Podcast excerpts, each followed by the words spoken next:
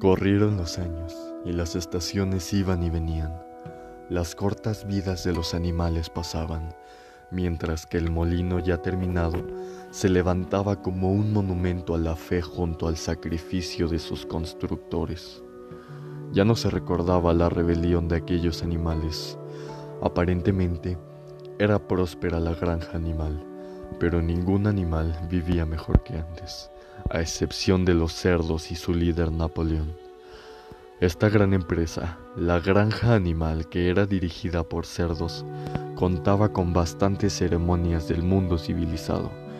Y un buen día, cerdos delegados que venían de todo lo largo y ancho de la región, llegaron a la granja para poder celebrar el advenimiento de una nueva y mejor era para la granja.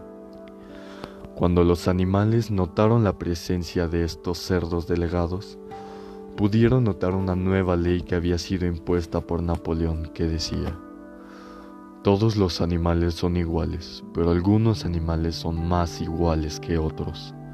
Al notar este cambio, los animales no podían llegar a creerlo, así que consternados e indignados, juntos se dirigieron a la granja animal, unidos de nuevo por una gran causa.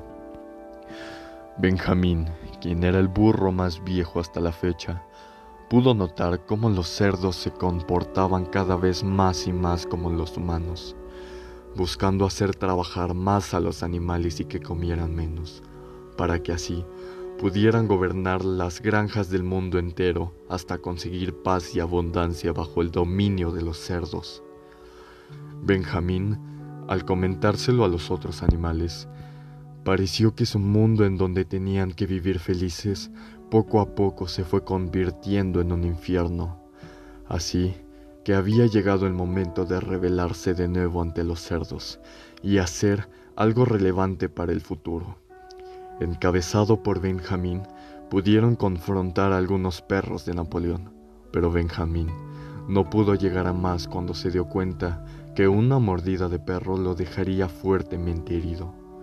Los demás animales se hicieron cargo de los cerdos, echándolos fuera de la granja animal, junto con los perros restantes, así liberándose de esa horrible tiranía, gracias al burro Benjamín, quien terminó muerto tirado cerca del lugar de Napoleón, brindando paz y prosperidad hacia el futuro de los animales de la granja animal.